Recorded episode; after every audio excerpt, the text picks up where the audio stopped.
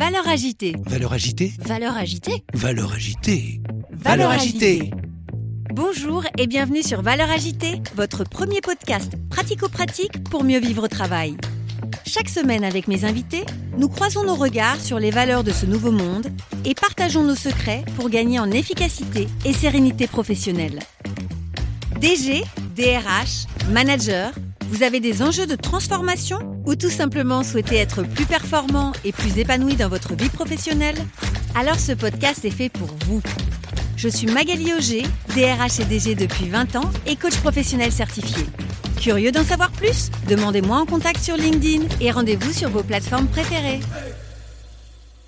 Quand vous avez peur, c'est généralement c'est par là où vous devez aller pour euh, agrandir votre zone de confort et pourquoi pas faire de belles rencontres et de belles découvertes.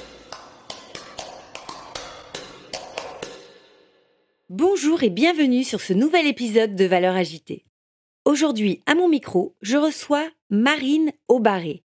Vous l'avez sans doute croisée sur LinkedIn, elle publie beaucoup et peut-être même vous avez écouté son podcast Work in Process. Marine va nous raconter son histoire. Comment elle est passée d'un burn-out à une vie d'entrepreneur? Elle va nous expliquer son nouveau métier, UX designer, ou autrement dit, comment booster son entreprise à travers la prise en compte de l'expérience utilisateur. Je ne vous en dis pas plus et je vous souhaite une très belle écoute.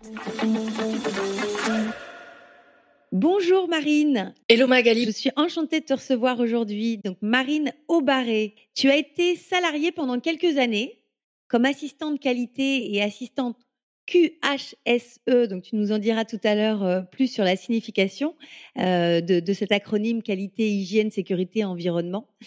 Depuis euh, presque trois ans, tu es chef de ta propre entreprise et tu proposes aux entreprises d'optimiser leur business en étant leur business designer. Donc évidemment, là aussi, tu seras obligé de nous expliquer ce que ça veut dire. Et ensemble, on va essayer de répondre à la question suivante, comment améliorer l'expérience utilisateur et optimiser euh, notre business grâce à l'UX design. Voilà, donc plein de termes euh, qui ne sont pas du tout dans ma dans mon langage euh, habituel. Donc tu, tu vas essayer de nous décoder tout ça. Et pour démarrer, je vais te poser une première question comme je le fais avec l'ensemble de mes, mes invités. Quand je te dis valeur agitée, à quoi tu penses? Ben Déjà, merci beaucoup pour ton invitation. Quand tu me dis valeur agitée, moi, je pense à quelque chose qui bouge les codes, qui crée euh, une sorte de micro-séisme dans les fonctionnements qu'il peut y avoir à l'heure actuelle. Et en tout cas, c'est ce que j'ai ressenti en écoutant tes autres épisodes. Mais écoute, je, suis ravie, effectivement. J'essaye à travers ce podcast d'aborder les sujets sous un angle un peu différent, de, bousculer euh, au sens de créer du mouvement, à la fois dans la réflexion, mais aussi dans la dans l'action. Donc, euh, c'est ce qu'on va voir avec toi tout de suite. Donc, je te propose euh, bah, de te présenter, de nous expliquer un petit peu ton parcours, euh, nous expliquer notamment euh, ta vie de, salarié. Qu'est-ce qui t'anime depuis toujours dans ton parcours professionnel? Ça marche. Alors, tu m'as déjà très très bien présenté, donc je vais rentrer un petit peu plus dans le détail. Ma première vie, c'était en tant que salarié en milieu industriel, donc en agroalimentaire. Et comme tu l'as si bien dit, j'étais assistante QHSE pour qualité, hygiène, sécurité, environnement.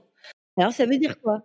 Je bossais sur tous ces domaines-là et en fait mon job consistait à euh, aider la responsable qualité qui était en poste à s'assurer que toute la qualité sur tous les pôles de l'entreprise et sur essentiellement ces quatre domaines-là, donc qualité, hygiène, sécurité, environnement, était bien assurée avec bah, des bons process et je pense que tu me connais, j'adore les process, avec une organisation et avec euh, des bonnes pratiques en termes de management, de communication, etc. Alors ça veut dire quoi la qualité? Alors la qualité, c'est déjà définir euh, quels sont les éléments qu'on juge euh, valables, conformes, pour pouvoir vendre un produit ou un service. Bon, pour le coup, en industrie agroalimentaire, c'était plutôt des produits. Du coup, on construit un cahier des charges.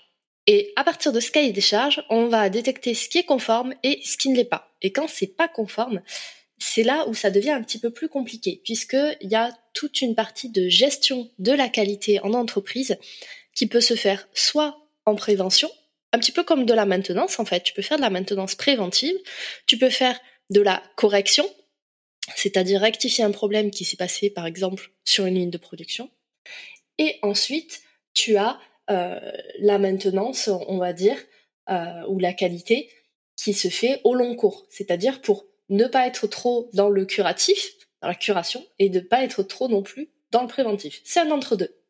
Alors, qu'est-ce qui t'a donné envie de, travailler sur la question de la qualité? Parce que c'est presque le contrôleur des travaux finis, finalement. Alors, des travaux finis, des travaux en cours aussi, ça, il faut pas l'oublier. Euh, qu'est-ce qui m'a donné envie de partir là-dedans? En fait, euh, je suis partie dans ce secteur un peu par hasard. Euh, il faut savoir qu'au niveau de mes études, je savais pas trop quoi faire quand j'étais encore plus jeune. Du coup, j'ai testé plein de choses. Et c'est un BTS diététique qui m'a emmené finalement en qualité industrielle, puisque je me suis aperçue en fait que moi, ce que j'aimais beaucoup, en dehors des process et de l'organisation, c'est d'aider une entreprise, un service, une personne à s'améliorer, à faire mieux avec moins finalement. D'où la question de l'optimisation, c'est ça? Exactement. Et donc, euh, j'imagine que c'est un univers, peut-être c'est un a priori de ma part, un univers un peu masculin, non? Totalement. Le milieu industriel, dans la plupart des cas, en tout cas, c'est très très masculin. Euh, les équipes qualité sont quasiment exclusivement féminines. Et euh, ben, quand tu as une petite jeune qui a eu à peine une vingtaine d'années, qui va sur des lignes de production où tu as une cinquantaine de personnes, des grands bonhommes, et que tu leur dis, ben là peut-être que ce que tu fais, on pourrait le faire différemment, on pourrait le faire mieux, généralement ça passe pas trop. Du coup, ça demande pas mal de soft skills pour faire passer les bons messages. Alors comment tu faisais? Euh, bah déjà, il y avait toute une partie d'écoute, d'analyse, de compréhension, puisque bah, si tu arrives auprès de quelqu'un et que tu dis ce que tu fais, c'est nul, euh, la personne va se braquer, elle va se mettre derrière sa muraille et tu n'obtiendras rien de positif. Donc, la première chose à faire, et ça, ça vaut pour n'importe quel job en fait, hein, la première chose à faire, c'est vraiment se mettre à la place de son interlocuteur. Par exemple, pour un opérateur de ligne de production en milieu industriel, son quotidien, c'était faire des horaires en décalé, en 2 bits ou en 3 bits. C'est avoir un environnement de travail qui est bruyant, qui est stressant, euh, qui peut avoir des atmosphères soit très sèches, soit très humides, donc ça met quand même le corps en tension. Et au-delà de ça, en termes euh, psychologiques, ben, il travaille quand même avec des grosses machines qui pèsent plusieurs tonnes. Donc il y a un risque de sécurité aussi qui euh, est à prendre en compte quand tu vas discuter avec ces personnes-là. En fait, c'est des personnes qui, globalement, sont stressées tout le temps. Du coup, la qualité, pour eux, ça vient rajouter un stress, alors que le vrai but, la vraie fondation d'un service qualité, c'est au contraire d'enlever un maximum de stress.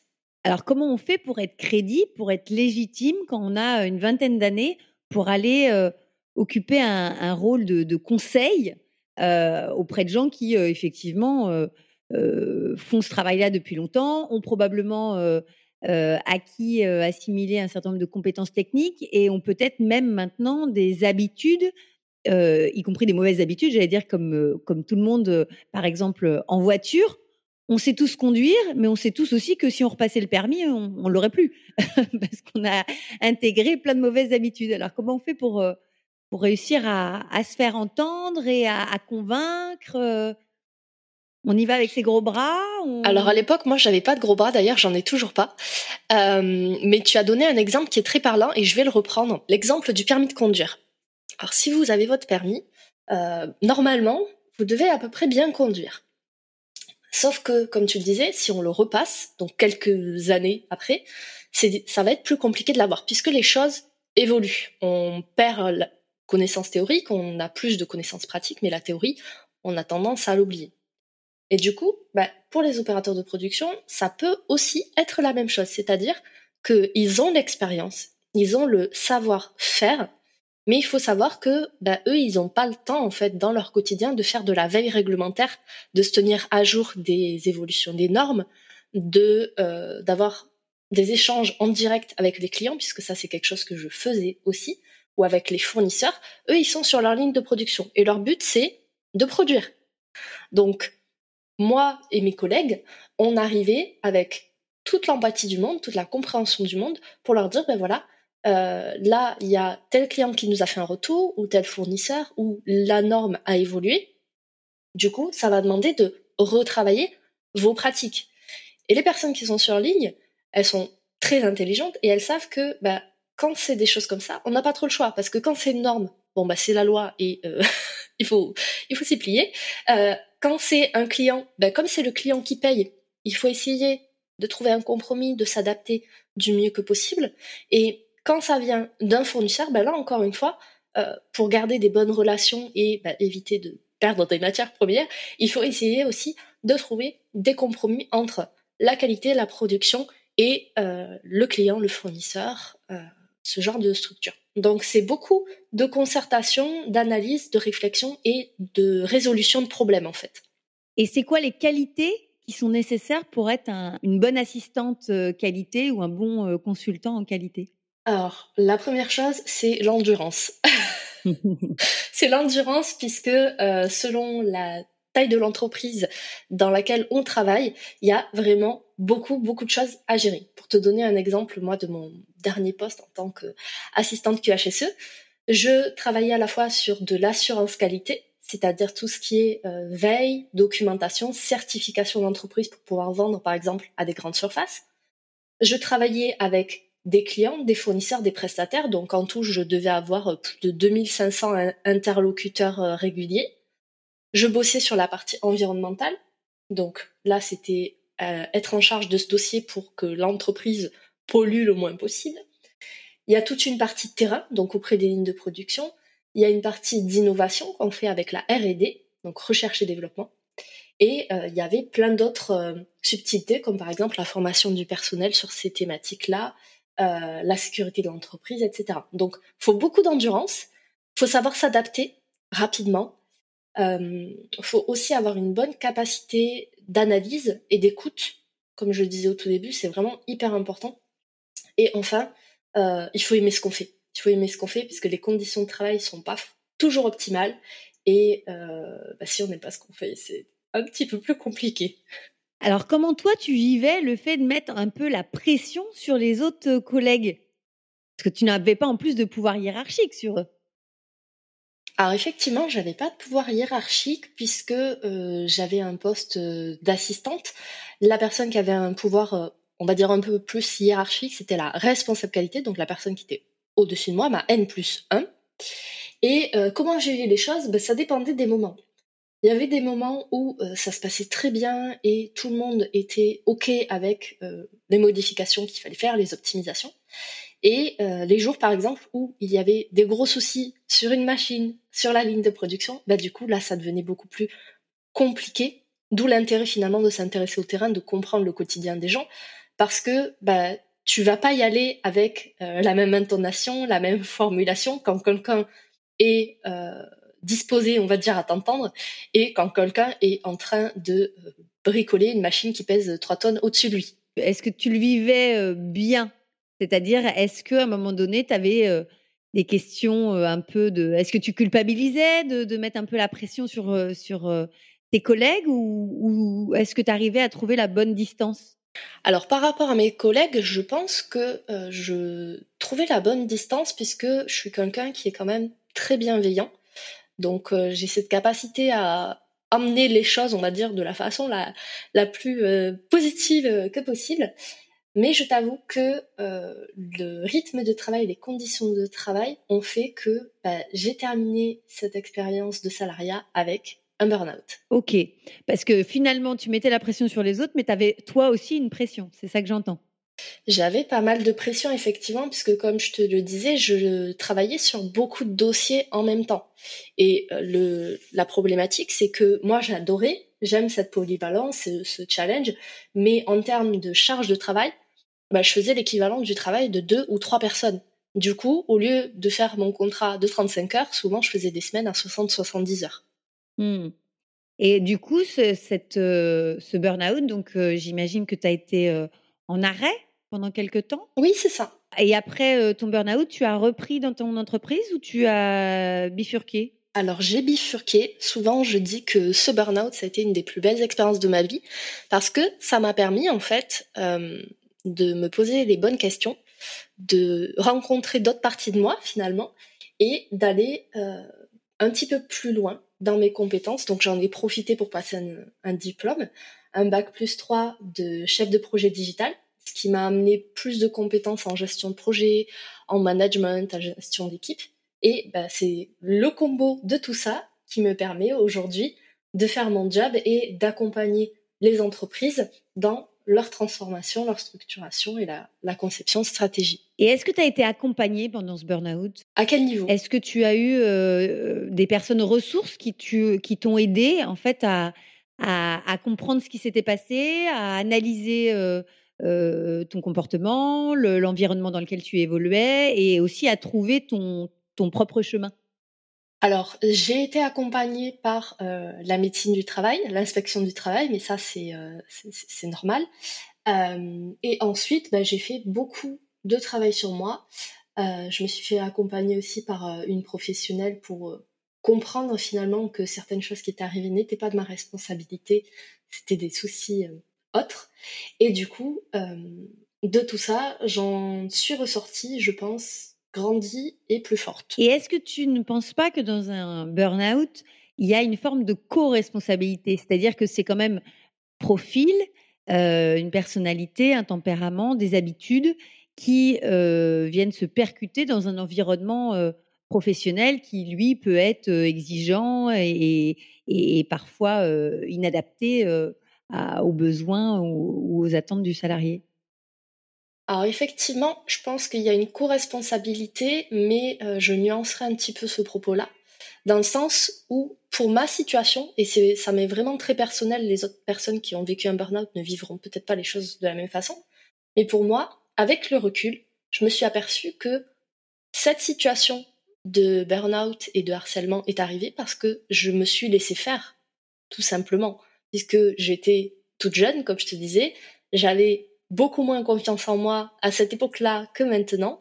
Et euh, j'avais l'impression qu'il fallait que euh, je coche toutes les cases pour pouvoir ben, satisfaire euh, les personnes qui travaillaient avec moi. Alors qu'en réalité, c'était pas exactement comme ça que j'aurais dû le faire, mais à l'époque, ben, je le savais pas.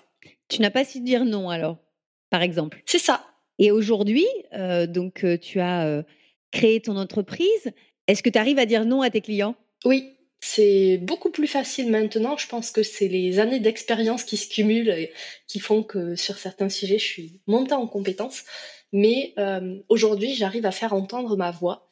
Euh, j'arrive à négocier avec des clients et euh, j'arrive aussi à poser mes limites et à définir mes non négociables. Alors, comment tu as fait pour passer d'un statut de salarié à un statut de chef d'entreprise? Comment on fait cette bascule? Alors, moi, c'est arrivé en avril 2020, donc durant euh, la période Covid qu'on connaît tous. Euh, à cette époque-là, j'étais au chômage puisque j'avais terminé un contrat de, salariat et euh, les recrutements étaient gelés. Du coup, je me suis posé la question concrètement qu'est-ce que je vais faire puisque à cette époque-là, encore une fois, on ne savait pas ce qui allait se passer, c'était nouveau, inédit, inattendu. Et du coup, euh, je me suis dit bah, c'est peut-être l'occasion de enfin suivre euh, la voix qui, la petite voix que j'avais dans la tête et qui me disait bah tu as, envie de créer quelque chose.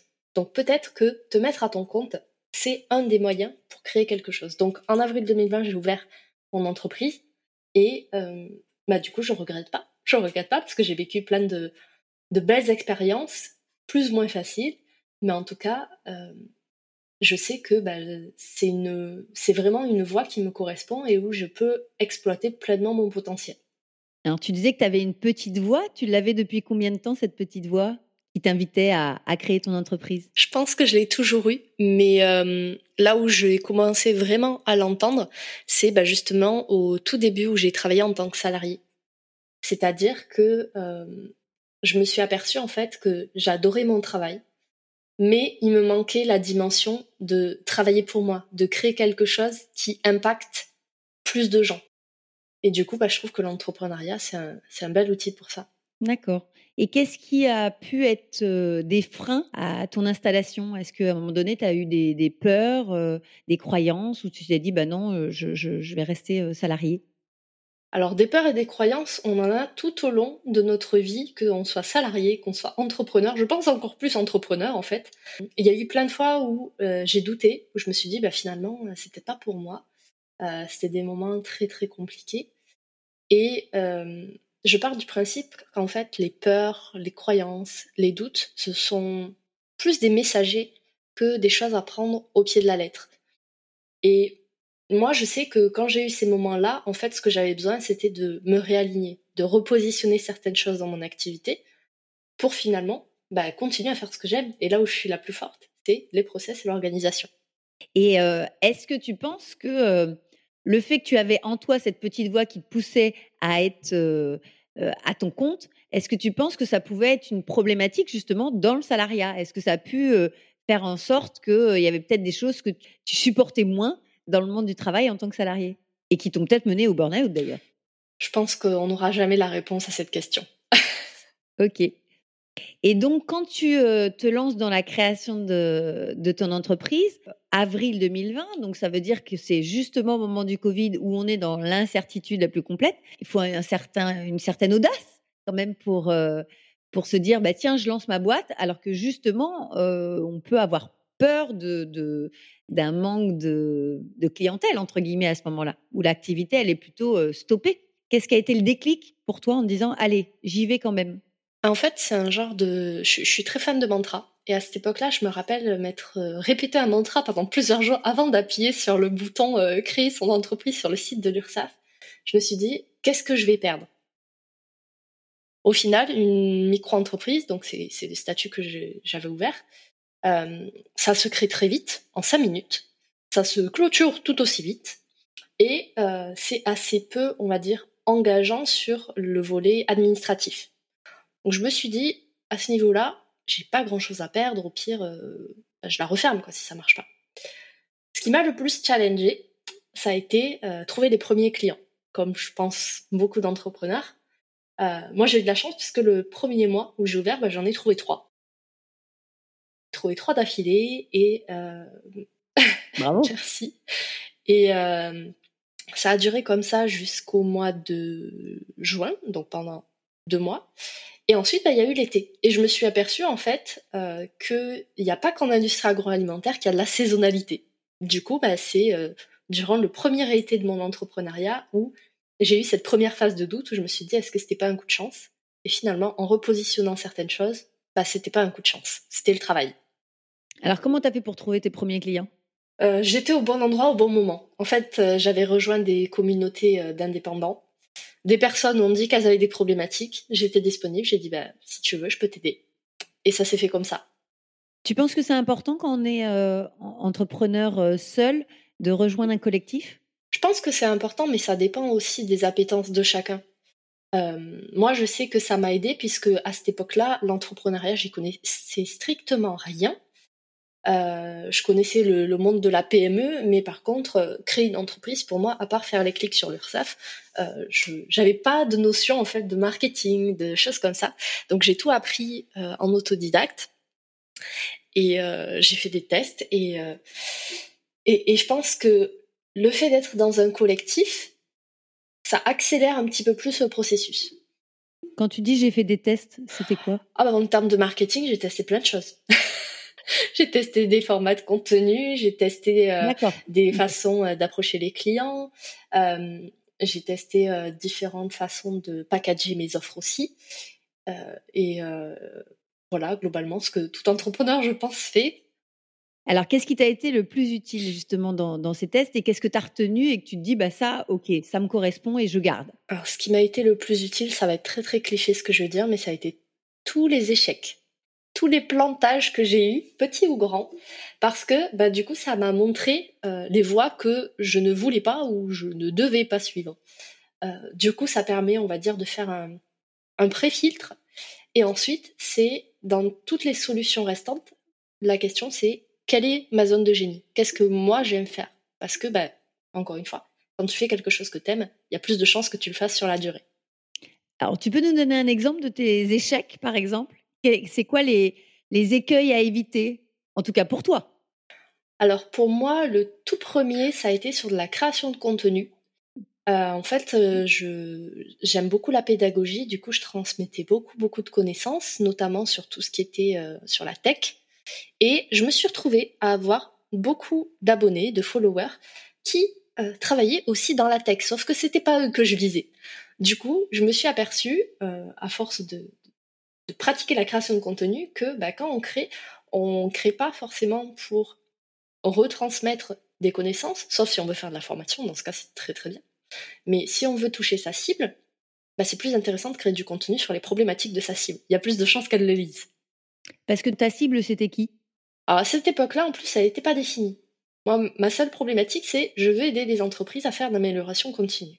Ce qui est assez vague comme positionnement, tu vas être d'accord avec moi. Et du coup, bah, c'est à force de faire des tests, mhm. d'accompagner différentes typologies de clients, que finalement, bah, on peut dire que j'ai trouvé euh, ma cible coup de cœur maintenant. D'accord. Et donc, euh, un des conseils que, que j'entends, c'est un positionnement euh, bien précis, c'est ça, et, et, essayer de se mettre à la place de ton client cible pour essayer de répondre à son besoin. C'est ça que je, j'entends. C'est bien ça Oui, c'est exactement ça. En fait, de se mettre à la place de son client cible, déjà, ça permet de mieux le comprendre, de connaître ses points de douleur et donc bah, de voir si on a des solutions à lui apporter. Et ça, bah, ça fait partie d'un élément de mon travail qui est l'UX design. Alors justement, l'UX design, est-ce que tu peux nous en dire plus? Ça veut dire quoi? C'est quoi? Pour euh, nos auditeurs qui n'ont jamais entendu cette terminologie-là, comment tu pourrais la définir? Alors, UX design, c'est de l'anglais, ça veut dire User Experience Design. Donc en français, c'est la conception d'expérience utilisateur. Très concrètement, en quoi ça consiste? C'est tout simplement faire des recherches sur une cible qu'on vise, c'est faire des hypothèses aussi, aller les vérifier et produire derrière un livrable donc ça peut être des interfaces, ça peut être un produit, un service, peu importe, il y a plein plein de livrables possibles pour apporter une solution à la problématique qu'on a repérée chez notre cible. En fait, c'est vraiment comprendre, se mettre en empathie avec son utilisateur, son client, son auditeur, pour lui apporter finalement ce dont il a besoin pour passer à l'étape suivante. Alors concrètement, comment on fait? Alors concrètement, euh, tu pars d'une problématique tu vas déposer des hypothèses, et ces hypothèses, tu vas en sélectionner une que tu vas vérifier auprès de ta cible, puisque c'est elle qui a les réponses. Donc, il y a plein de façons de le faire. Tu peux faire des entretiens, donc des interviews. Tu peux faire des questionnaires, si tu veux par exemple que ça soit anonyme ou pas. Et tu récoltes de la data. Une fois que tu as récolté ces données, bah, tu vas les compiler, les analyser et essayer de voir s'il y a des tendances qui ressortent. Et à partir de ces tendances, bah déjà, ça va confirmer ou infirmer ton hypothèse. Et ensuite, bah, tu vas pouvoir l'affiner. Donc, c'est un cycle itératif, en fait. Tu vas faire ça plusieurs fois. Et quand tu auras quelque chose de suffisamment euh, précis, pointu, spécifique, bah là, tu vas pouvoir développer ton produit, ton service, euh, ta prestation, etc. Et ensuite, tu vas pouvoir proposer à ton client à ton auditeur, ta cible, la solution que tu as créée. Donc, de préférence, moi, je recommande d'utiliser la méthode MVP, donc Minimum Viable Product, qui permet de créer un produit qui soit fonctionnel euh, en l'état, mais qui n'est pas du tout terminé, pour bah, déjà valider que la partie fonctionnelle, ça lui convient. Et ensuite, bah, tu l'améliores avec ton client, au fur et à mesure des échanges que tu as avec lui. Mais est-ce que euh, les entreprises qui ont l'habitude de leurs clients, ils n'ont pas l'impression que quelque part ils connaissent déjà leurs clients et qu'ils euh, n'ont pas forcément besoin de, faire euh, tout ce travail d'analyse de, leurs besoins parce que finalement ils y répondent déjà depuis longtemps? Qu'est-ce que tu leur réponds à ça? Ça, c'est un gros piège. C'est comme les entreprises qui me disent on est déjà organisé, tout tourne bien. Ça, c'est le piège que j'appelle du canapé trop confortable. on a tous on, a tous vécu une situation où on s'assoit dans un canapé et il est tellement moelleux qu'en ressortir, c'est difficile. En fait, ce que ça veut dire de cette situation, c'est que effectivement, vous avez quelque chose qui tourne, qui est fonctionnel, mais ça ne veut pas dire que ça va toujours être le cas. Puisque le monde, les marchés, les entreprises et même les gens évoluent en permanence. Ce qui fait que si une entreprise ne fait pas très régulièrement un travail d'audit et d'optimisation, que ce soit de ses process, de son organisation, de son expérience utilisateur ou de ses produits, bah du coup, à un moment donné, et ça va, venir de façon plus ou moins subtile, à un moment donné, elle sera larguée. Et une entreprise qui est larguée, bah, qu'est-ce qui se passe? Elle est en déclin et elle finit par fermer. Alors, quand tu dis l'analyse des, points de douleur ou des, je crois que tu as appelé ça comme ça, l'analyse des points de douleur, comment tu poses la question à quelqu'un? Est-ce que spontanément, le client est capable, même lui-même, de dire quel est son point de douleur. Alors, tu peux pas lui dire quel est ton point de douleur, puisque la plupart des gens ont beaucoup de mal avec cette expression. Mmh Par contre, tu peux leur demander, bah, qu'est-ce que tu traverses en ce moment? C'est quoi tes enjeux, par exemple, de développement d'entreprise? Quelles sont tes problématiques? Qu'est-ce qui euh, te prend beaucoup d'espace mental en ce moment? Et la personne, elle va commencer à te dire, bah, par exemple, si c'est une problématique d'organisation, elle va te dire, ben là, euh, j'ai beaucoup de projets clients à gérer, j'en ai une quarantaine, et euh, ça devient compliqué d'avoir de la visibilité sur tout. Et ensuite, bah, c'est un jeu de questions-réponses en fait. Moi, ce que j'aime, c'est la technique des 5 P, des 5 pourquoi. C'est-à-dire, pourquoi ce problème est un problème pour toi en fait? Pour une autre entreprise, ça pourrait ne pas être un problème. Donc pourquoi pour toi, pour ton entreprise, c'est un problème? Une fois qu'il a répondu, tu rajoutes une couche. Pourquoi ça, c'est problématique Et au final, ça permet de passer d'une problématique qui est de surface, un peu comme un iceberg, à la problématique profonde. Et quand on adresse euh, une prestation, une proposition à un prospect, à un futur client, je pense que, et encore une fois, ça n'engage que moi, je pense qu'il faut aborder la problématique profonde par la problématique de surface. Ça permet au prospect de se rendre compte finalement que le problème, le véritable problème, c'est ça. Et c'est pas ce qu'il pensait au départ. D'accord. Mais est-ce que finalement, il y a véritablement des problèmes très différents d'un client à un autre? Je, me fais un peu l'avocat du diable, mais est-ce que euh, euh, les, points de douleur, est-ce que c'est pas finalement euh, toujours un manque de sens, un manque de priorisation, une charge de travail ou une charge mentale trop importante? Tu vois? Est-ce qu'à un moment donné, finalement, il n'y a pas déjà des grands domaines on va dire, euh, qui, sont à peu près toujours les mêmes, quel que soit le client? Alors, tu le soulignes très bien, il y a des choses qui reviennent, forcément. Euh, un manque de ressources, que ce soit de temps, d'argent, euh, d'énergie, ça, c'est humain et ça revient quasiment tout le temps. Ce qui est intéressant, c'est de voir comment ce manque s'exprime pour ce client dans son contexte très précis.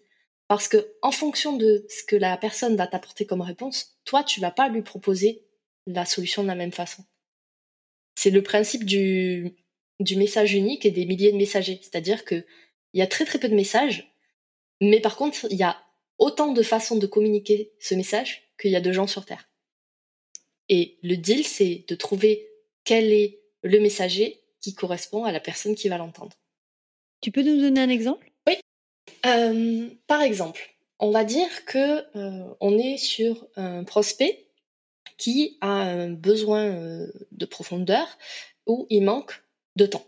Donc ça, c'est le prospect A. Un prospect B a la même problématique. Le prospect A, sa façon de l'exprimer, ça pourrait être mon N plus X me dit qu'on doit lancer une nouvelle gamme de produits, sauf que ben, j'ai déjà toute une gamme qui est en cours, j'ai X prospects, X clients en attente, et bah, on peut pas rajouter une nouvelle gamme en fait. Donc là, c'est, bah, il manque de temps, il manque de ressources pour lancer cette gamme-là. Le prospect B, il pourrait te dire, bah, en fait, euh, je finis à 22 heures tous les jours, je pars à 5 heures du matin et j'ai pas le temps de voir mes enfants grandir. C'est un même manque de ressources, mais qui est exprimé de façon différente. Le prospect B, quand tu vas lui apporter ta solution, tu vas plus lui montrer les bénéfices pour qu'il puisse bah, enfin finir à 16 heures et récupérer ses enfants à l'école. Le prospect A, tu vas lui dire, bah, avec ma solution, euh, moi je peux t'aider déjà à gérer plus simplement tous les projets que tu en cours, ce qui va t'enlever cette pression-là, mais en plus, bah, tu vas débloquer des ressources pour pouvoir lancer cette nouvelle gamme. Et du coup, ton N plus X, il va te lâcher la grappe et il sera content.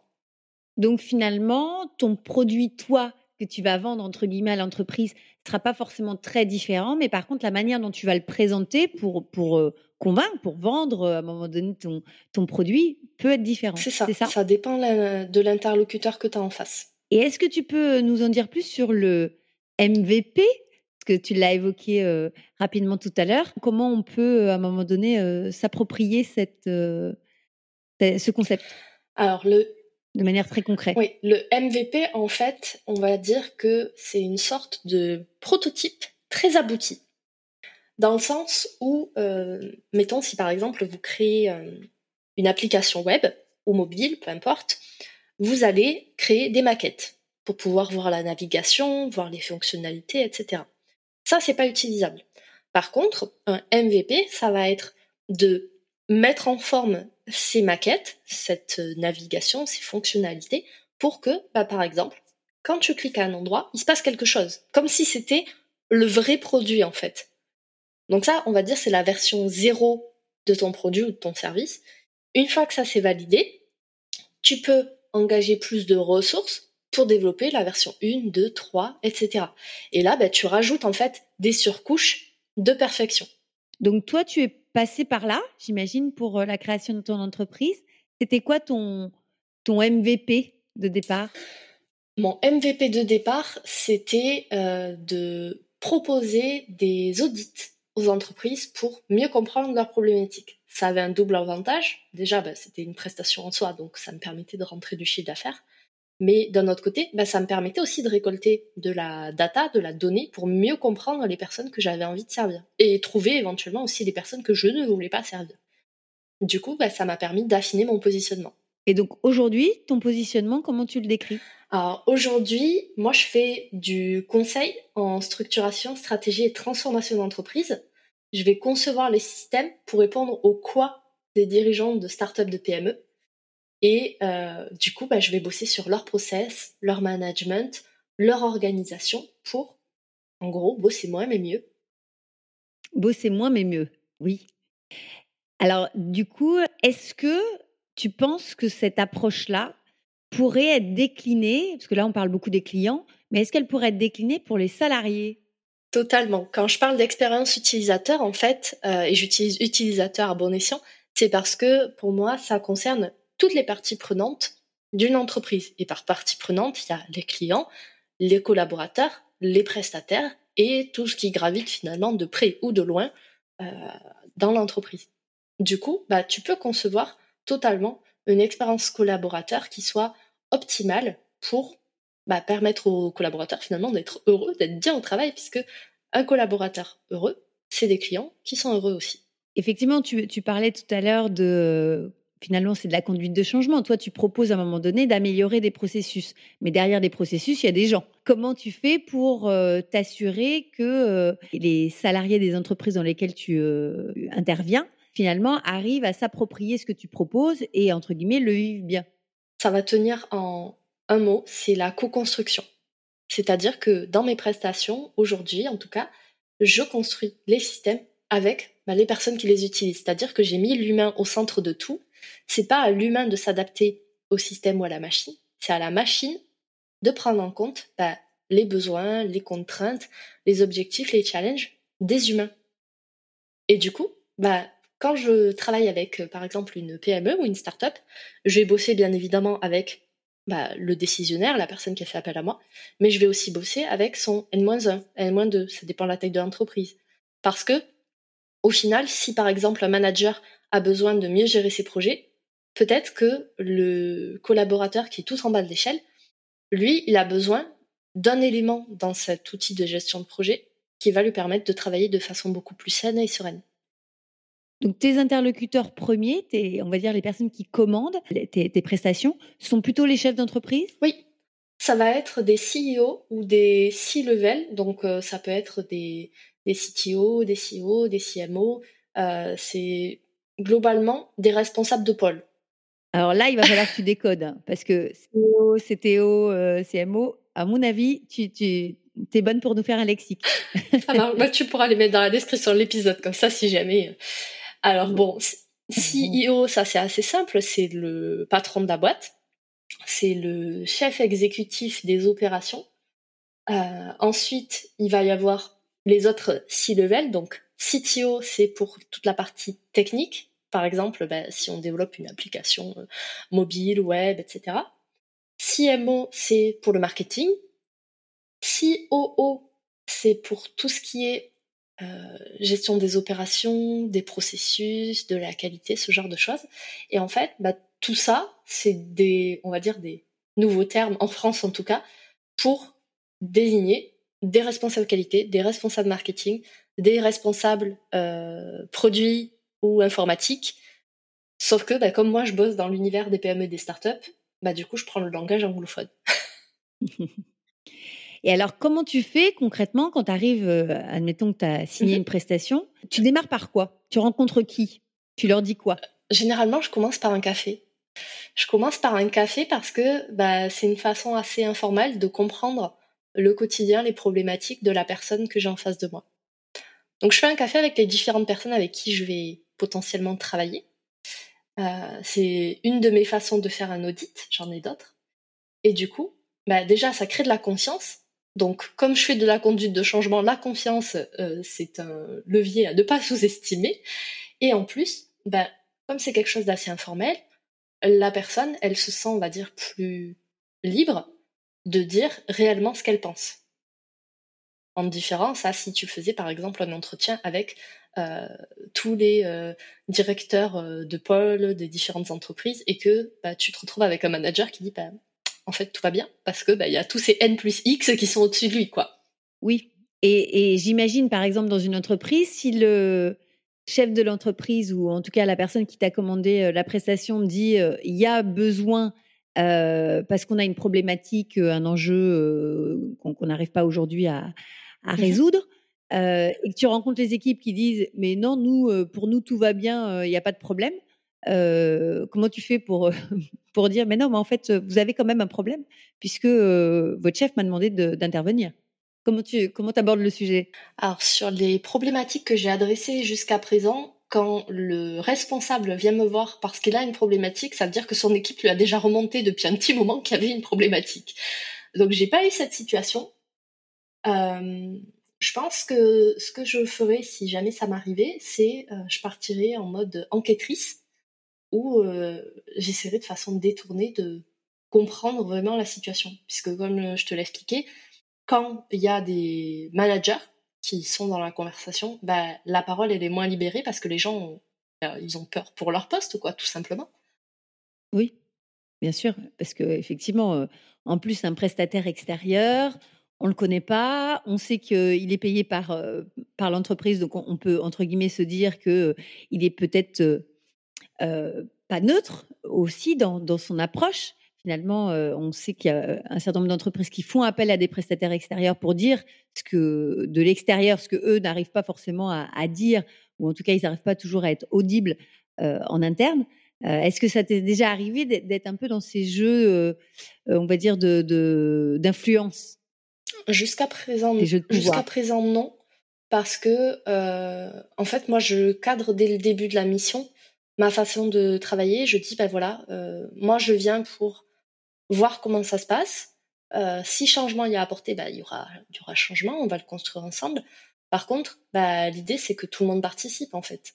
Parce que s'il y a des personnes qui sont réfractaires, bah, forcément ça va être plus compliqué.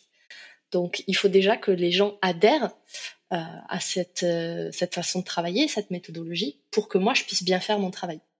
Et ça, ça fait partie des prérequis que je, que je soumets à tous mes clients avant, que, avant qu'ils signent la mission. Et la place du DRH dans tout ça, est-ce que tu le rencontres? Est-ce que finalement, tu n'as pas de nécessité? Est-ce que eux te sollicitent? Alors, ça peut arriver. Ça peut arriver notamment quand on travaille, bah, comme on le disait tout à l'heure, sur l'expérience collaborateur.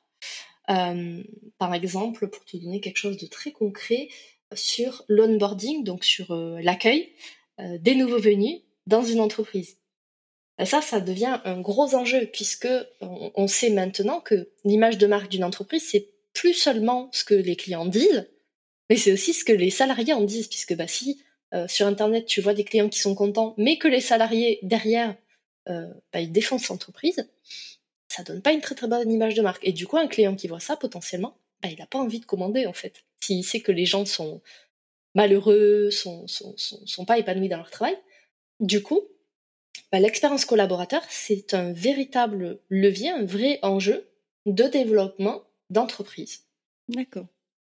Et alors, comment toi, en tant que chef d'entreprise, euh, tu arrives à, organiser ton temps, à gérer tes priorités, puisque lorsqu'on est euh, Chef d'entreprise, on a à la fois, on va dire, la réalisation des missions, le volet vente, le volet administratif, le volet communication. Comment tu arrives à gérer tout ça? C'est une très bonne question. je pense que en fait, j'ai trouvé mon organisation à force de tester des choses. il faut savoir que là, à l'heure actuelle où on enregistre, je bosse quatre jours par semaine. Euh, j'ai organisé ma semaine pour que bah, j'ai le temps de créer mon podcast, Working Process, que j'ai le temps de gérer mon administratif. Et finalement, bah, ça, j'en ai assez peu, puisque quand je fais une démission, c'est soit du court terme, soit du long terme, mais dans tous les cas, l'administratif est géré en amont de la prestation. Donc, euh, j'en ai pas en plein milieu de la mission, par exemple. Et euh, avec mes clients, comme je bosse généralement en asynchrone, sauf bah, quand on fait des visios, euh, je peux m'organiser, on va dire, de façon assez flexible pour pallier aux différents imprévus que je peux rencontrer. Quel imprévu tu peux avoir, par exemple? Euh, Par exemple, c'est un client qui décale un rendez-vous, qu'il avance, qu'il recule, ce qui fait que bah, ça bouscule forcément le planning à, un endroit. au niveau du podcast, bah, pareil, un invité qui me dit là je peux pas, je suis malade, je peux pas enregistrer, bah du coup il faut que je retravaille tout mon planning édito puisque j'avais fait aussi par rapport à cet invité-là. Euh, au niveau des missions, par exemple, quand un client doit me fournir des éléments et qu'il le fournit pas, du coup euh, ça bouscule le, le, planning que j'avais défini pour avancer sur la mission. Ce genre d'imprévu là. Et est-ce que aujourd'hui tes missions tu les fais essentiellement à distance ou sur place? À l'heure actuelle, je fais tout à distance. Euh, parce que bah, j'ai trouvé des systèmes en fait qui fonctionnent très bien, en tout cas pour moi et mes clients, et euh, qui me permettent d'accompagner des entreprises un petit peu partout euh, en France et dans le monde. Alors pour boire le café, c'est moins simple quand même. Ah, il y a toujours des cafés virtuels. Mais est-ce que les gens arrivent à se livrer de la même manière en virtuel? Je pense que là, c'est une question de personnalité de ton interlocuteur. Ça va dépendre des gens, ça va dépendre de bah, s'il y a le feeling en fait avec ma personnalité aussi. Mais globalement, je pense que je suis quelqu'un qui met euh, assez bien à l'aise euh, les gens. J'espère en tout cas. J'en doute pas. Et du coup, tu disais, euh, tu travailles quatre jours par semaine. C'est un choix. Hein je, l'ai entendu comme ça. Ce c'est pas parce que tu manques d'activité, c'est parce qu'à un moment donné, tu as choisi d'organiser ton temps de cette manière-là. ça veut dire que on peut être chef d'entreprise et avoir une qualité de vie tout à fait satisfaisante? C'est ça, c'est un choix purement assumé. Et je, je, repars sur ma vision de départ, c'est que on peut bosser moins et mieux. Et ça, ça, ça veut tout et rien dire parce qu'en fait, bah, tout dépend de qu'est-ce que c'est bosser mieux pour toi. Ça peut être par exemple bosser deux jours par semaine. Du coup, l'organisation ne sera pas du tout la même que si toi, par exemple, tu veux bosser tous les matins, mais sept jours sur 7. Et du coup, ça dépend aussi bah, de tes contraintes, de tes objectifs, de tes envies. Moi, par exemple, je sais que mes vendredis après-midi et mes lundis matin, bah, je suis off parce que bah, en ce moment, j'ai un projet personnel qui me prend beaucoup de ressources et que bah, j'ai besoin de temps pour pouvoir aussi me ressourcer, me reposer. D'accord. Donc, tu arrives à avoir des projets personnels en dehors de ton projet professionnel de chef d'entreprise? Absolument. Et c'est un projet de taille puisqu'on retape une maison en ce moment. Donc effectivement, il y a aussi besoin de repos. C'est ça. ça, prend du, ça prend du temps, et, mais c'est bien, c'est un autre type de, de fatigue. C'est pas que euh, la mobilisation mentale, c'est aussi physique. Exactement. Et je trouve que justement, il y a beaucoup de gens qui sont en, quête, en recherche de cet équilibre vie pro, vie perso.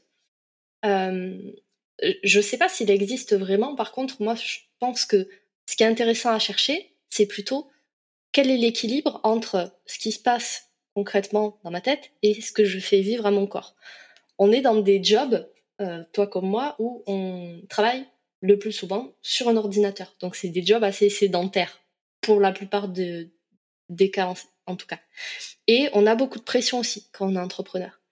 Du coup, bah physiquement, moi en tout cas, je sais que je me dépensais pas trop. J'aime pas trop trop le sport de base et le fait d'avoir ce projet de rénovation de maison, bah en fait, ça me permet aussi de prendre du recul et de voir les choses différemment pour mon travail. Ça me permet de faire bouger mon corps, de l'oxygéner euh, avec plus ou moins de poussière.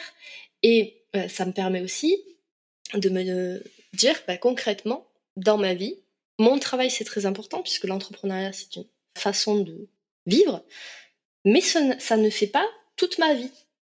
Et ça, je trouve que c'est important. Parce que si tu focalises ton énergie sur un seul pilier, c'est un peu comme une table. Alors si c'est un pilier qui est au milieu de la table, ça va. Mais si il est en bordure de table, ben, ton plateau de table, il va se casser la figure. Et donc l'intérêt, c'est de prendre soin de ces différents domaines de vie qui sont importants pour nous, pour avoir quelque chose de stable et, ben, on peut dire, d'équilibré. Et alors du coup, comment tu fais pour euh, optimiser ton temps? Euh, Est-ce que tu as automatisé des choses? Comment, comment tu organises euh, ton activité professionnelle? Alors oui, j'ai automatisé, mais ça je pense que tu le savais déjà, euh, puisque je suis très très fan d'automatisation. Donc moi j'ai automatisé la plupart des tâches redondantes. Donc par tâche redondante, j'entends euh, mon, reporting, mon report d'indicateurs que je fais toutes les semaines.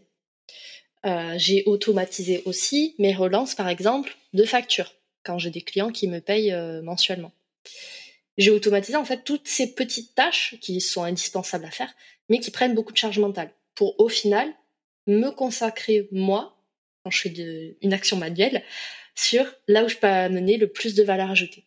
Et je trouve que c'est ça la beauté de l'automatisation, c'est que en fait, bah, tu peux te dégager du temps et faire en sorte que les tâches soient quand même effectuées. Alors, comment tu as fait pour automatiser? Est-ce que tu as des trucs et des astuces? Est-ce que tu as des outils, euh, des logiciels, des applications euh, qui, que tu peux partager avec nous? Oui, alors côté outils, il va y avoir Zapier, c'est un des plus connus. Il va y avoir Make, qui est un petit peu plus complexe, mais un petit peu plus fun aussi à travailler. Euh, et ensuite, bah, comment je m'y prends Tout simplement, c'est dans mon quotidien, quand je vois que je fais quelque chose plus d'une fois, donc au moins deux fois du coup, euh, je me dis, bah, ça c'est quelque chose qui normalement devrait revenir, donc il faut que soit je la délègue, soit je l'automatise. Donc ce que je fais, c'est bah, déjà, je crée le processus de la tâche en question. Et ça, ça va vous, même si vous voulez pas automatiser votre business. Hein. Vous créez des processus quasiment pour tout. Donc, je crée le processus de ma tâche. Ensuite, je vois où je peux intégrer donc mon outil d'automatisation, donc Make ou Zapier. Ensuite, je vais créer un scénario, donc sur un bout de papier ou sur un outil euh, comme Miro par exemple, qui permet de faire des représentations visuelles. Je vais créer un scénario où je vais avoir le déclencheur de mon automatisation. Par exemple, euh, toi, tu prends un rendez-vous sur euh, mon calendrier. Je vais avoir le résultat attendu. C'est par exemple que tu enregistres un épisode avec moi. Et au milieu, ben, je vais avoir une séquence d'étapes, plus ou moins longue, plus ou moins complexe, qui vont amener du point A au point B. Et pourquoi passer par cette étape de visualisation? Mais déjà, ça permet de voir si l'outil d'automatisation peut faire le travail.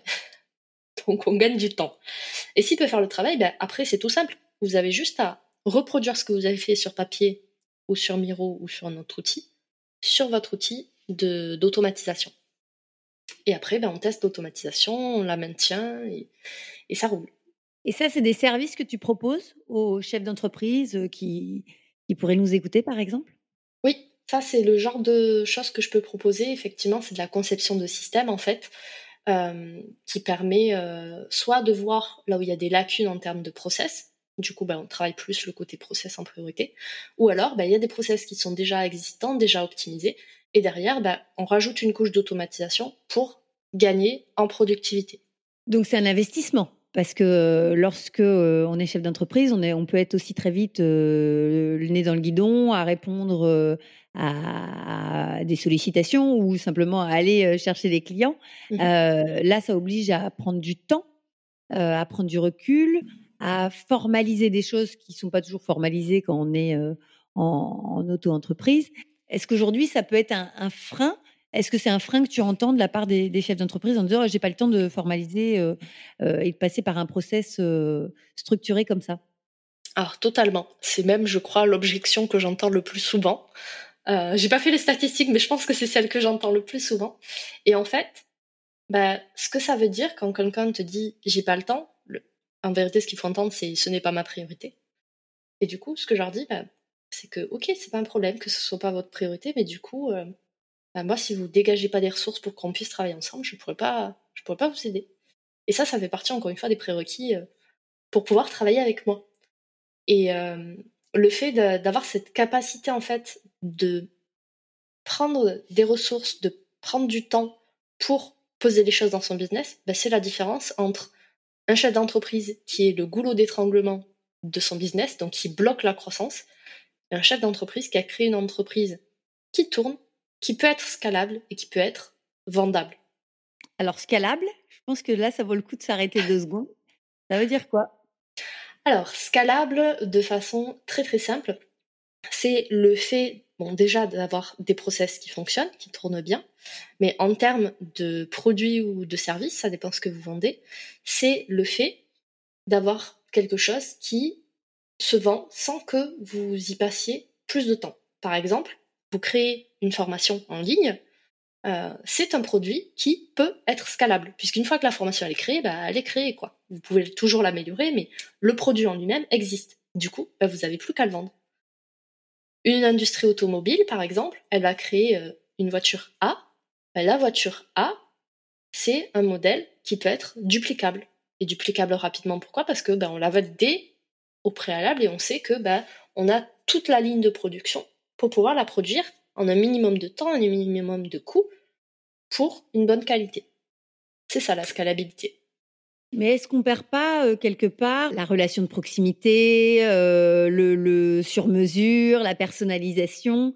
Euh, Puisque là, quand on parle de scalable, ça veut dire qu'on est sur une forme d'industrialisation, de standardisation, où finalement on propose la même chose à tout le monde.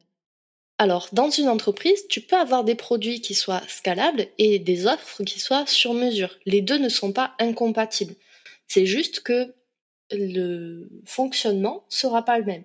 C'est-à-dire que si par exemple toi tu es une entreprise qui veut rester sur du sur mesure, rester dans l'échange humain, euh, avoir beaucoup de proximité, bah, si tu veux avoir, on va dire, une croissance similaire à une entreprise scalable de produits, bah, du coup, plutôt que d'automatiser la création, bah, tu vas peut-être devoir recruter du monde pour garder ce côté humain, proximité, etc.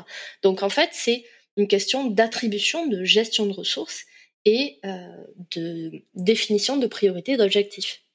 Oui, ça veut dire qu'on peut avoir une offre hybride euh, avec, euh, par exemple, si je prends la question du coaching, notamment avec les intelligences artificielles qui se déploient beaucoup actuellement, on a euh, des personnes qui proposent du coaching en ligne euh, et, en fait, euh, ce sont des intelligences artificielles qui vous posent des questions et vous payez un abonnement mensuel ou vous pouvez avoir après bah, une vraie personne qui, qui, vous écoute et qui vous pose des questions.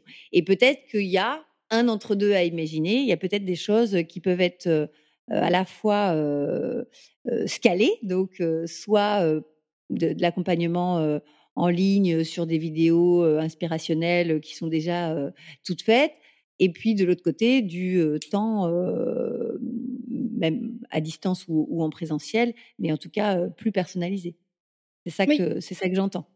C'est ça. C'est-à-dire que toutes les solutions sont possibles. La question, c'est quelles sont les ressources que vous avez à votre disposition et bah, qu'est-ce que vous voulez faire et de quoi vos clients ont besoin. Une fois qu'on a ces éléments de réponse, bah, on peut voir ce qui est possible de créer. Ok, c'est très clair. Je te propose qu'on passe à, un petit jeu. Euh, donc, ça le, ce qu'on appelle le tip top. Donc, euh, je vais te demander euh, de me donner un chiffre entre 1 et 35 et je vais te poser quelques petites questions qui sont encore plus personnelles. Génial. Alors, je vais te dire mon chiffre préféré, le 22. Alors, le 22. Qu'est-ce qui te motive et qu'est-ce qui te démotive le plus dans ton travail actuellement? Ah, alors, ce qui me motive le plus, c'est euh, le challenge, la polyvalence. Comme je disais au début, moi j'aime bien évoluer en permanence et du coup, bah, le fait d'accompagner différentes typologies d'entreprises, ça me challenge beaucoup et donc je m'améliore et ça profite à tous mes clients finalement. Ce qui me démotive, euh, c'est compliqué comme question. Je pense qu'il n'y a pas vraiment de choses qui me démotivent au point d'arrêter l'entrepreneuriat. Il y a des choses qui parfois peuvent me peser. Oui. Peuvent te décourager. Comme par exemple. Alors, me décourager, je trouve que c'est un mot un petit peu fort. Mais je pense que la chose qui pourrait me peser euh, de façon globale, c'est euh, la réaction de certains prospects, le manque de respect envers bah, mon temps, tout simplement.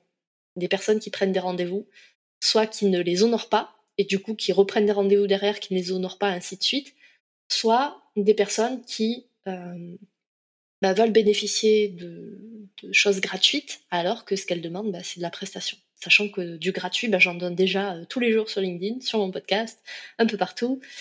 Donc je pense qu'à un moment donné, euh, tout travail mérite salaire. quoi. Oui, parce que ce que je comprends, c'est que tu proposes des rendez-vous un peu découvertes gratuits, c'est ça?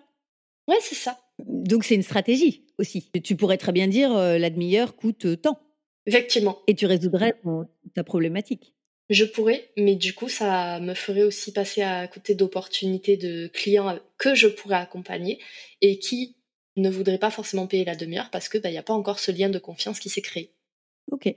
Donc c'est un choix assumé. Exactement. L'appel découverte, pour moi, c'est, on va dire, un des meilleurs moyens d'acquisition et de conversion, puisque bah, c'est là où se crée, ou ne se crée pas d'ailleurs, euh, la relation de confiance. Ok. Un autre chiffre entre 1 et 35 euh, 14. Quel métier tu souhaitais faire quand tu avais 10 ans? Oh là, il y en a plein. Euh, quand j'avais 10 ans, en fait, j'ai toujours aimé les métiers où euh, à la fois tu peux aider les gens à se sentir mieux et où tu fais quelque chose de beau et d'utile.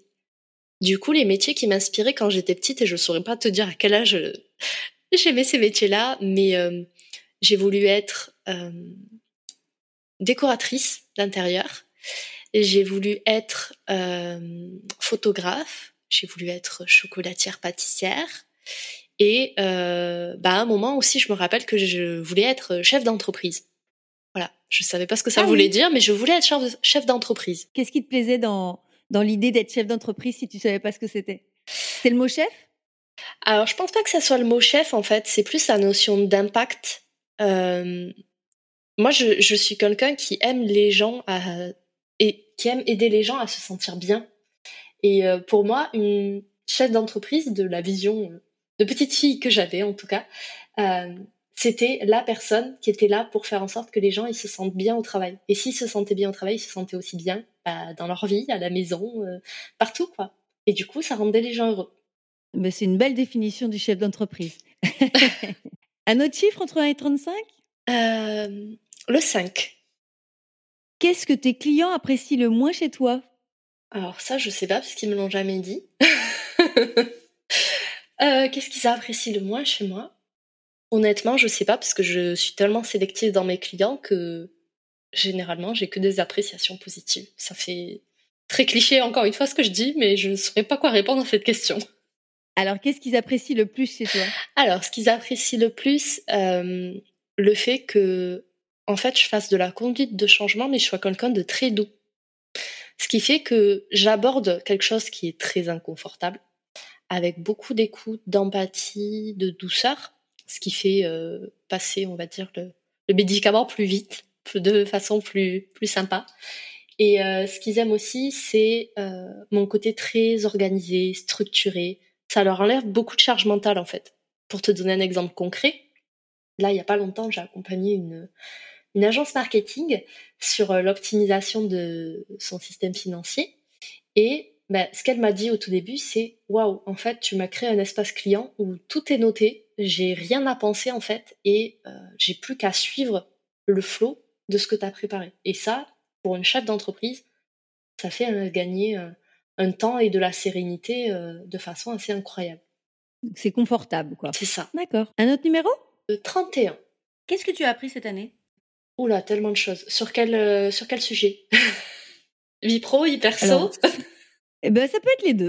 Ok. Alors, ce que j'ai appris sur euh, ma vie perso, enfin sur moi plus précisément, c'est que euh, je suis beaucoup plus aventurière que ce que je pensais. Je me suis toujours euh, définie comme quelqu'un de très timide, très introverti, qui prend pas beaucoup de place. Et bah, en fait, j'ai cassé euh, ces croyances limitantes. Je suis partie par exemple en Corse euh, sur un coup de tête. J'ai créé mon podcast de façon assez spontanée. j'ai signé des prestations pareil en, en, y allant un petit peu au culot. Donc ça, c'est mon enseignement vie perso. Mon enseignement vie pro, c'est que la, la vie, l'univers, vous appelez ça comme vous voulez, euh, nous emmène uniquement des épreuves qu'on est capable de surmonter. Donc il y a des choses très très dures qui peuvent vous arriver, mais si ça vous arrive, c'est parce que vous avez les ressources en vous pour le traverser. Et sur le moment, on s'en rend pas compte qu'on a les ressources, mais une fois qu'on l'a traversé, on dit ok, finalement, euh, j'en ai peut-être plus en stock que ce que je pensais. Finalement, ce que tu as appris entre ta vie pro et ta vie perso, elle pourrait, ça pourrait s'inverser. Hein. Ça pourrait euh, être à la fois dans ta vie privée, ce que tu viens d'évoquer là, et tout à l'heure, la question de l'audace ou d'oser prendre des risques et, de mettre, d'avoir un peu de culot, ça pourrait aussi être dans ton champ professionnel. Tout à fait. Donc finalement, c'est très très lié les deux. Oui, mais je pense que tous les domaines de vie sont liés de toute façon. Quand tu es chef d'entreprise, tu peux pas dire bah là je suis chef d'entreprise. Si tu as un souci de santé, par exemple, tu as la grippe, bah tu es chef d'entreprise mais tu as ta grippe qui est avec toi. Tu l'as pas laissé à la porte de ton bureau. Mmh. Donc forcément, bah, il faut dealer avec ce qui passe dans la vraie vie finalement. Si tu as un enfant qui est malade, bah, du coup, tu es beaucoup moins disponible que si tes enfants sont à l'école, que tout se passe bien et que tu as reçu une super nouvelle. Mmh, mmh, tout à fait. Un autre chiffre? Le 18. Quel talent tu aimerais avoir? Ah, Talent comme un super pouvoir, par exemple? Ça peut. Je pense que ça serait plus booster un des talents que j'ai déjà. ça serait avoir encore plus d'audace. D'accord. Mais tu vois, c'est finalement c'est pas un super pouvoir, c'est quelque chose qui est tout à fait atteignable. C'est ça. Il suffit juste d'avoir un, un, petit coup de pied aux fesses de temps en temps. c'est ça. D'où des fois l'intérêt du coaching. Oui. un dernier chiffre? Un dernier chiffre, le 6, je crois qu'on l'a pas fait. Quelle est ta routine quotidienne pour prendre soin de toi? Ah Alors, pour prendre soin de moi, euh, déjà, je bois de l'eau, beaucoup. bien de voilà. Euh, buvez de l'eau, c'est important, ça aide à plein plein de choses, que ce soit au niveau de la peau, euh, de, du système digestif, du système nerveux, bref, l'eau c'est la vie. ensuite, qu'est-ce que je fais? Je prends 5-10 minutes le matin au réveil quand je suis encore dans mon lit et je me pose une à trois questions. Ça dépend des réponses. Donc, euh, la première, c'est comment est-ce que je me sens? Est-ce que j'ai bien dormi? Est-ce que euh, je, suis de bonne humeur? Est-ce que je suis chafouine? Donc, en fonction de la réponse, bah, si je suis de bonne humeur, euh, tout va bien. Et si ça va pas trop, bah, la question d'après, c'est qu'est-ce que je peux faire pour changer cet état d'esprit? Parce que j'ai remarqué que mon état d'esprit influence énormément sur mes actions et sur mes résultats.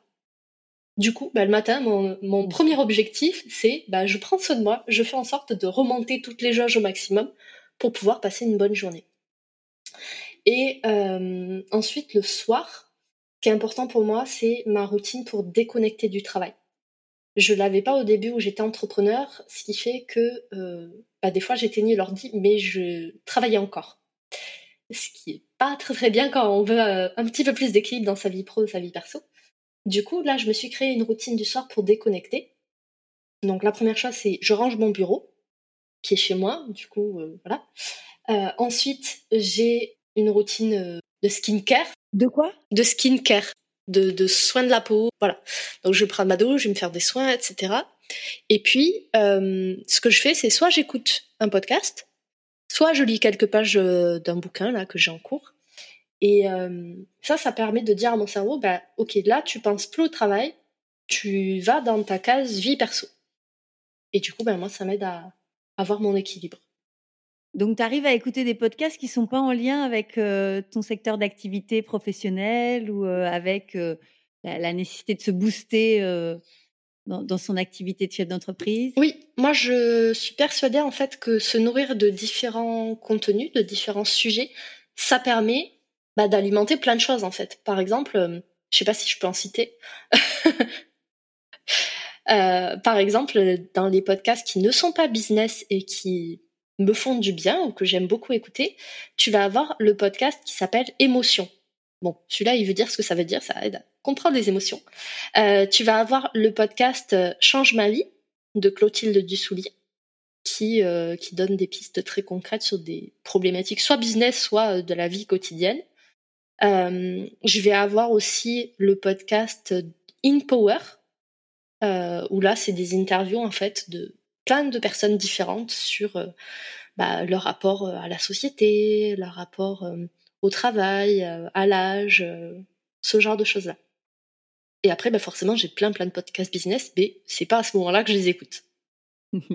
Déjà, je te remercie de, t'être prêté au, jeu du tip top avec toutes ces questions-réponses, voilà, qui sont un peu plus personnelles et, évidemment, je le redis, mais il n'y a aucune des questions qu'on a pu aborder aujourd'hui qu'on avait écrit, préparé avant. Hein. Toutes tes réponses sont extrêmement spontanées, donc merci d'avoir eu l'audace de t'être prêté à ce jeu et d'avoir pris le risque, tu vois, pour rebondir sur ce que tu disais tout à l'heure. Es pleine de, de, capacités dans le domaine, il n'y a pas de souci. Et euh, du coup, si on a envie d'aller plus loin dans, l'échange avec toi, comment on te retrouve? Est-ce que tu as une actualité particulière? Alors, pour échanger avec moi, le meilleur endroit, c'est LinkedIn. Euh, donc, je pense que tu pourras mettre mon, profil dans la description. Euh, j'aime beaucoup échanger par message privé, donc bah, n'hésitez pas, hein, surtout. Et euh, au niveau actualité, bah, j'ai mon podcast, Work in Process, qui parle de productivité, d'entrepreneuriat, d'expérience utilisateur, où euh, je partage le lundi des épisodes très très courts pour, sur des sujets activables du quotidien. Et le vendredi, bah, j'ai des interviews d'entrepreneurs talentueux qui nous partagent soit leur expertise, soit leur expérience. Ok, ben merci beaucoup Marine, c'est très clair. Et est-ce que, pour finir, il y a une chose que tu as envie de partager avec nous, un mot, une idée qu'on n'aurait pas abordé, mais qui, qui te semble important? Alors je vais tricher, je vais dire deux mots, mais vous m'en voudrez pas. Le premier mot, bah, c'est respect. Respect des autres, respect de soi surtout, parce que respect de soi, on a tendance à l'oublier quand on est entrepreneur et c'est vraiment très important. Et le deuxième mot, c'est oser. Ça, je pense que ça guide un petit peu tout ce qu'on a enregistré ensemble. Euh, oser. Quand vous avez peur, c'est généralement c'est par là où vous devez aller pour euh, agrandir votre zone de confort et pourquoi pas faire de belles rencontres et de belles découvertes. Bah, merci beaucoup Marine pour ces deux conseils euh, tout à fait pragmatiques et, bienvenus. Est-ce que pour un prochain épisode, il y a une personne que tu aimerais que, que j'invite? Et, et, si oui, est-ce que tu as une question que tu aimerais que je lui pose? Alors oui, totalement. Moi, j'aimerais beaucoup entendre sur ton podcast euh, Florence, Florence Gréjois, qui est euh, une copine entrepreneur. Et euh, la question que j'aimerais que tu lui poses, ça serait ben, quel est justement son rapport au travail et son rapport à la réussite dans son travail? Ok, ben écoute, ce sera fait, promis. Avec plaisir. Ça marche. Merci beaucoup Marine. Merci à toi et merci à vous qui avez écouté. Merci. Et voilà, c'est terminé avec Marine. J'espère que vous avez pris plein de notes pour capitaliser sur tous les conseils et les astuces qu'elle a pu nous donner sur comment gagner en efficacité mais aussi en sérénité au travail et dans sa vie en général. Je vous dis à très vite pour un prochain épisode. Nous accueillerons à notre micro Gilles Verviche qui est à la fois enseignant en philosophie mais également comédien puisqu'il fait des one-man shows. Je ne vous en dis pas plus, je suis sûre que vous allez vous régaler. À très vite. Vous avez aimé cet épisode?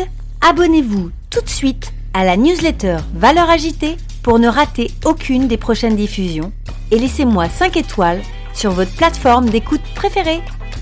Ce podcast est propulsé par France Coaching. France Coaching est bien plus que la référence numéro 1 du coaching professionnel en France. C'est le début de votre réussite. Retrouvez-moi tout de suite sur francecoaching.com.